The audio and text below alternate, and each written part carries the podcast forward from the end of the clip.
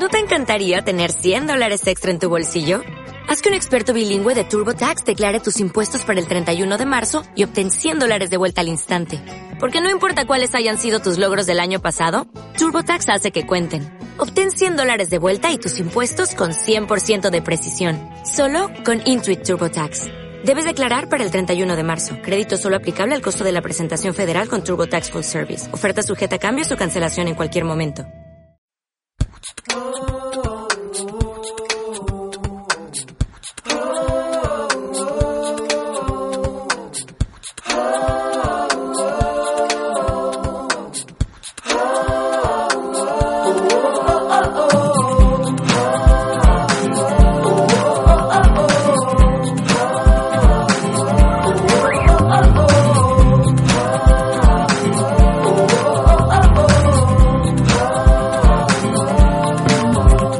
Bienvenidos a todos a un nuevo programa de Madrid de Gatos, un programa dedicado a Madrid para todos los madrileños, sean de donde sean.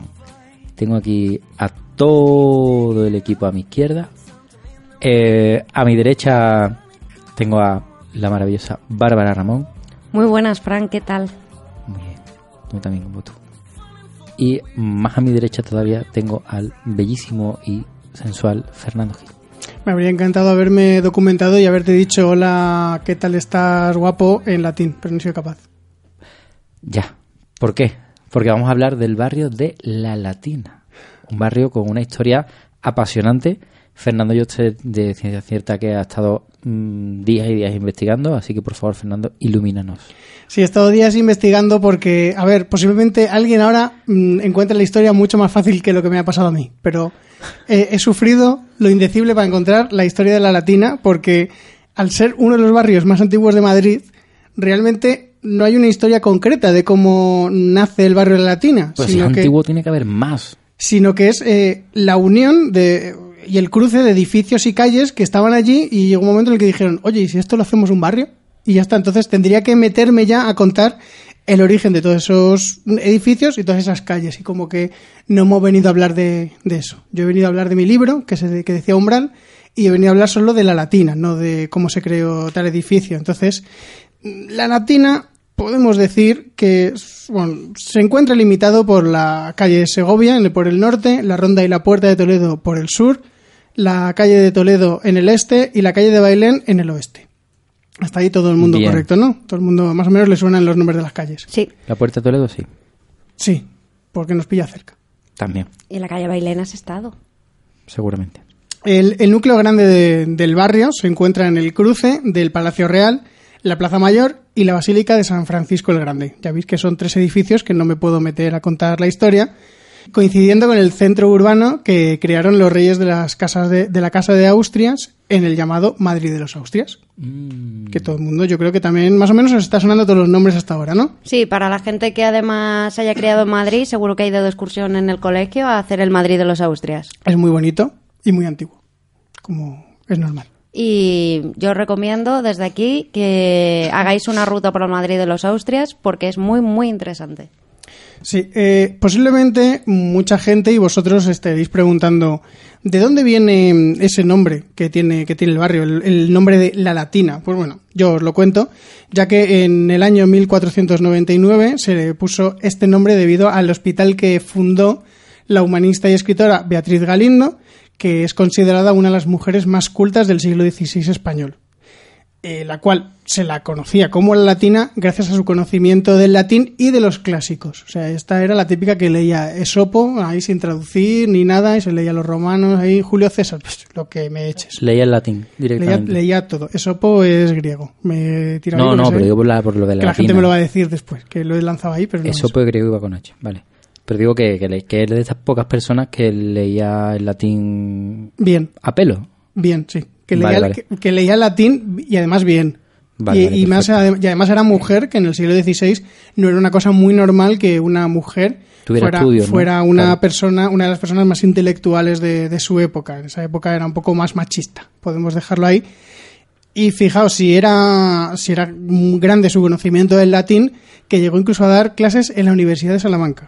Que eso ya, ya es un hito, ya de por sí, La, la primera universidad de España, si no me equivoco. Creo que sí. Y, y una de las, vamos, le- ha sido la principal universidad de España durante muchísimos años.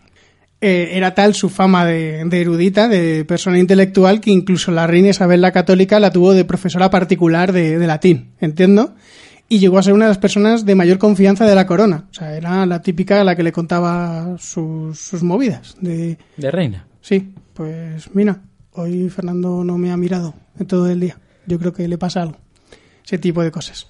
Eh, una de las cualidades más sorprendentes del barrio desde, ya, es que desde su origen eh, tiene una diversidad social increíble. O sea, de- desde el principio, por sus calles, eh, vive, transita y vive gente tanto rica como pobre. Vivían nobles, vivía gente pobre, vivía el, el panadero, vivía el electricista de la época.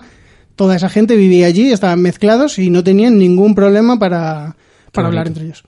Qué bonito, sí.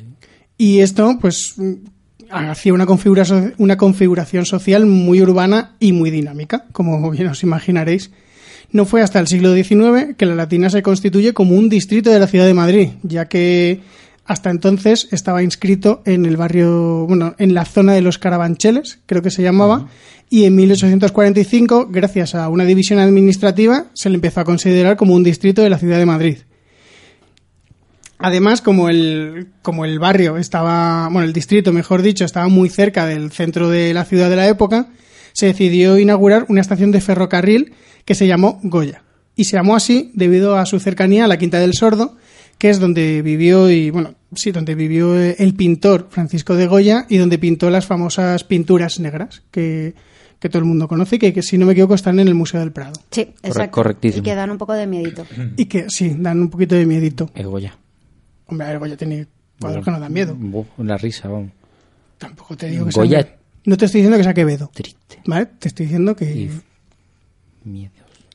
Eh, el tren que salía de, dicha estación de Goya, que unía Navalcarnero y la Villa del Prado, era uno de los más importantes de, toda la capital, ya que abastecía a la ciudad de productos agrícolas y ganaderos, de los valles del río de Guadarrama y Alberche. Dicho tren, fijaos si era importante, funcionó hasta 1970. O sea, hace eh, nada, ayer mismo se puede decir, dejó de funcionar el, el tren que salía desde, desde esta estación. En 1948, ya para terminar, eh, los Carabancheles se, se une a la ciudad de Madrid y pasa a ser un- el distrito madrileño de Carabanchel, que lo forman los barrios de Carabanchel, Usera y La Latina, que es del que estamos hablando qué hoy. bien. Fíjate por dónde. Y no sé si Bárbara tiene alguna historia truculenta, alguna historia curiosa sobre, sobre este barrio. Pues hoy os traigo una, una leyenda bastante curiosa y es que si hablamos de la latina tenemos que hablar de la almudena. Pero para ponernos un poquito en situación vamos a, a contar antecedentes. Y es que todo empieza en el año 712. Sí, sí, yo soy esta vez la que me, remonto decir, años digo, a. Te has metido ahí en la- en tema de Fer, ¿no? Sí, sí, sí. La dejo, En- la dejo. En el 712, cuando don Rodrigo cae en la, en la batalla de Guadalete, lo que supuso el asentamiento musulmán en casi toda la península. Los primeros habitantes de la villa de Madrid, que en aquel momento no tenía nombre o por lo menos no se recuerda, ante la inminente invasión decidieron esconder la, figura de la Virgen entre los muros defendidos para evitar que ésta fuese profanada o destruida. Esta imagen de esta Virgen era muy venerada por los habitantes, ya que se decía que había sido traída a la villa por el apóstol Santiago en el año 38 después de Cristo. Y era su, su reliquia más importante y decidieron ocultarla en un nicho del muro con dos velas encendidas. Más de 300 años después, Alfonso VI el Bravo, del que creo que ya hemos hablado en este programa, pero Fred creo que me lo podrá asegurar. Sí, hablamos en el primer programa, el de los gatos, es de esa época de la Reconquista. Pues justo, eh, logra reconquistar Toledo, un sitio decisivo, y más adelante se hizo con un asentamiento cada vez más importante por su situación estratégica, que era Maguerit. Una vez allí, se propuso encontrar a toda costa la talla de la Virgen. Una historia que fue pasada de boca en boca, de generación en generación, pero que, como suele pasar con estas cosas, se perdió lo más importante, que era dónde estaba la Virgen. El teléfono escacharrado, fue ahí. Exactamente. Entonces, claro, lo intentó muchísimas veces, pero no había forma de, de encontrarla. Y entonces Alfonso, Alfonso VI, después de muchas plegarias y desesperado, decidió hacer un último intento y hizo una procesión que lideraría él eh, por toda la muralla con, una multitud, con altos cargos, autoridades, eclesiásticos, y recorrió toda la muralla eh, en busca de una señal divina. Y nos cuenta la leyenda que, de, eh, que donde está ahora la Cuesta de la Vega, una de las piedras del muro cedió y cayó de repente, dejando al descubierto una virgen escondida entre los muros. Pero lo más curioso de esta increíble historia es que la virgen estaba con dos cirios, con dos velas que estaban todavía encendidas. Y esto ocurrió, por supuesto, el 9 de noviembre de 1085 y a esta Virgen se la llamó Almudena. Y por estar tantos años escondida en lo que los árabes llamaban el almudín, por eso se llamó eh, la almudena, que el almudín es un depósito de trigo. Y desde entonces eh, la Almudena se convirtió en lo que es la, patrona de Madrid. Y todos los 9 de noviembre se festeja el Día de la Almudena, que es cuando los madrileños recuperaron su bien más preciado, que fue la talla de la Virgen. Yo me imagino a la, Virgen empujando desde dentro en plan de que alguien me encuentre ya, que el escondite está quedando muy largo. Yo que me lo imaginaba en plan, se caen las piedras y se escucha, help, help. Sí, además es que es, impresionante porque, claro, o sea, Alfonso, eh, Alfonso VI estaba intentando buscar una señal divina y la señal divina apareció apareciendo ahí eh, esa virgen que estaba escondida.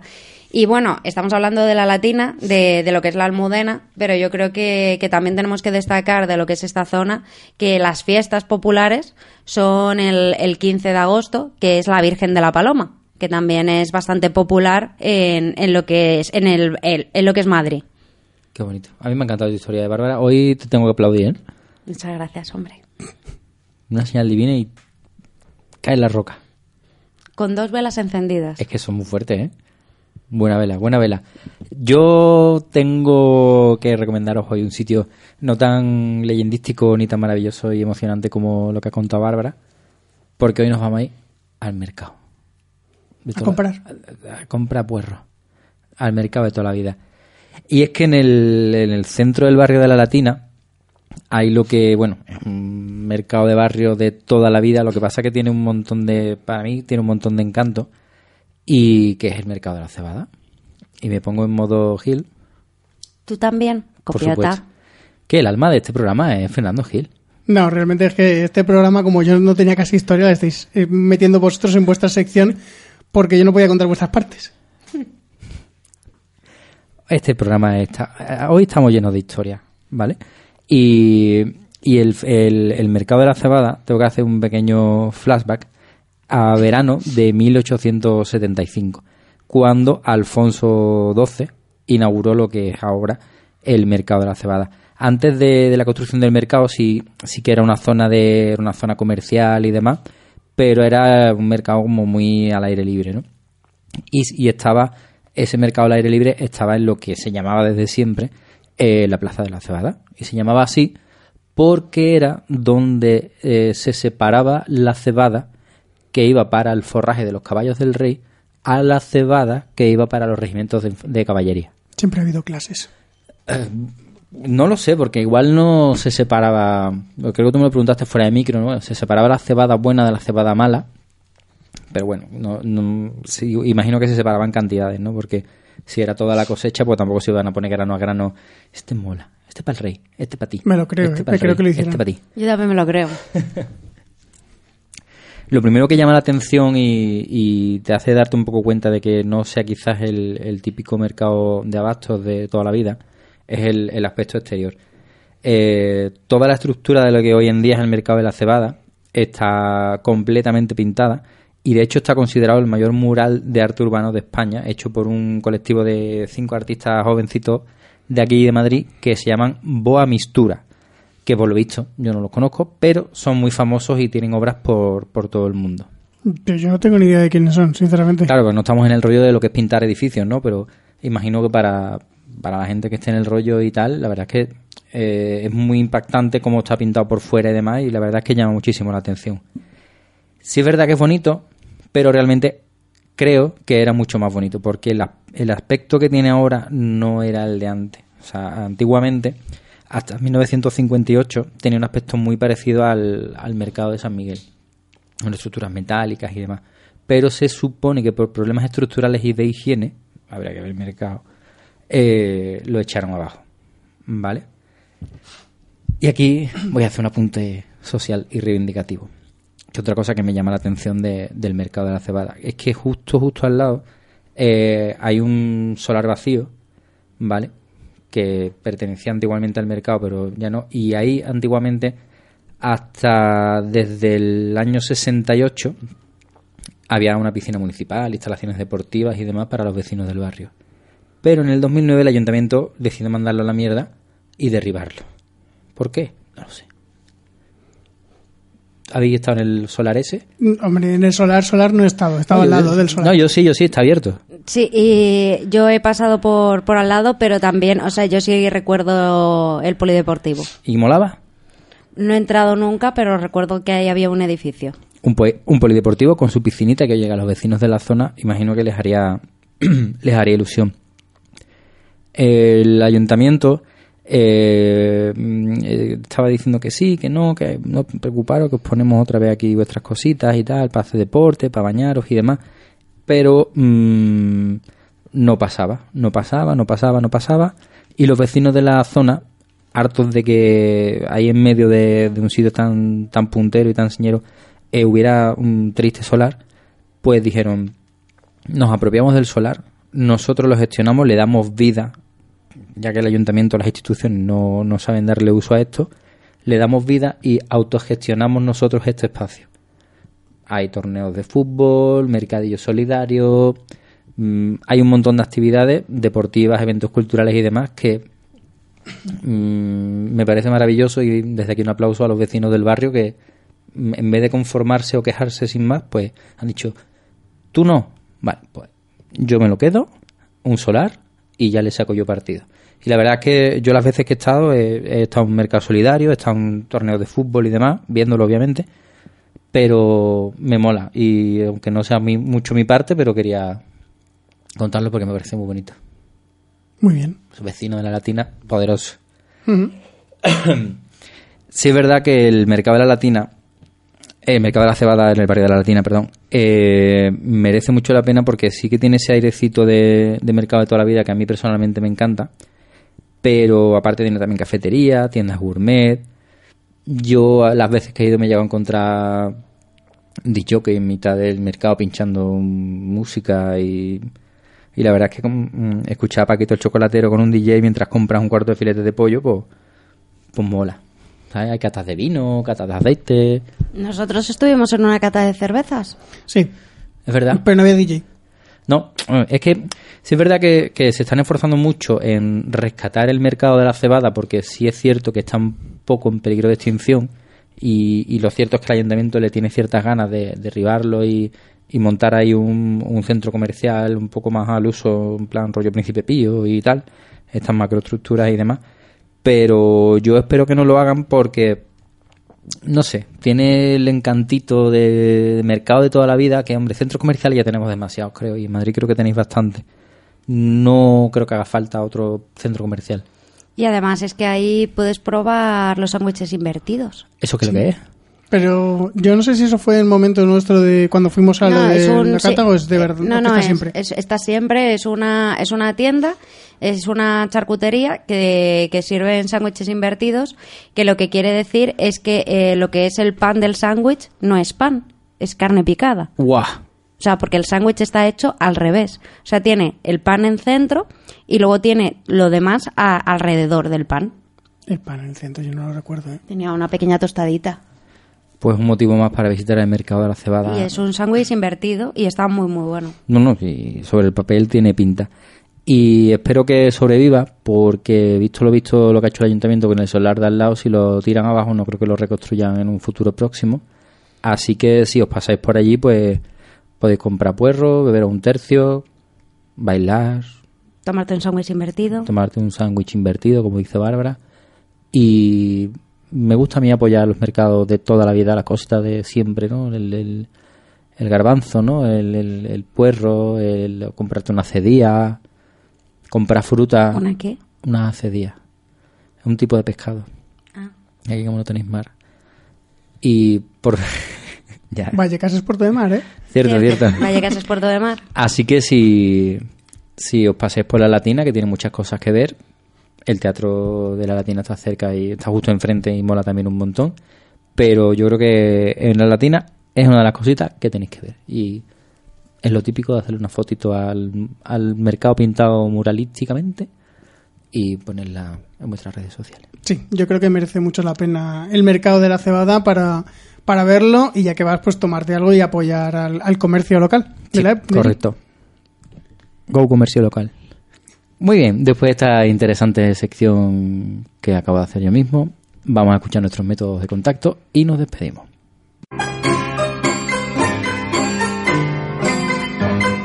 Pero vamos a ver, chulos, si es que podéis encontrarnos en nuestra página web madriddegatos.com y si no queréis unos pringaos en Twitter, Facebook, Instagram y Google Plus como Madrid de Gatos. También nos podéis dar la chapa en fgiralar, francaselpot o luzbardj arroba madriddegatos.com y escucharnos en iTunes y iVoox y punto pelota.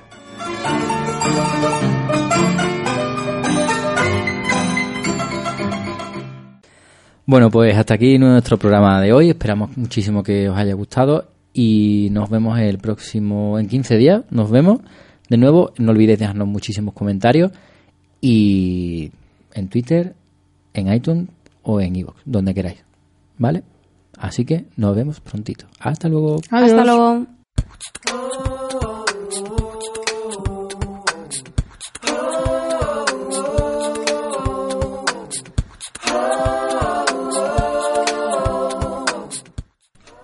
Voy a equivocar, ¿vale? Pero porque la presentación se me da fatal. Ya, sí, no se viene en el último. el templo de voz, las, la mitad de las tomas falsas era tú intentando empezar. Sí, pues es que se me da. O sea, que- que no está en el guion. Y es que como me he adelantado tres líneas que me las sabía, ahora me toca buscarlo. es que lo de los carabanches me lo sabía. Mm, No me la quiero jugar, iba a decir, creo que fundada por, a- por Alfonso X el Sabio, pero no me la quiero jugar, por si acaso. O sea que esto luego lo corto. Y ya te despides cuando quieras, ¿eh? Los métodos de contacto. Voy, coño. Es que como te quedas callado. Porque hago pausa para respirar, coño. Somos muy de respirar en el sur.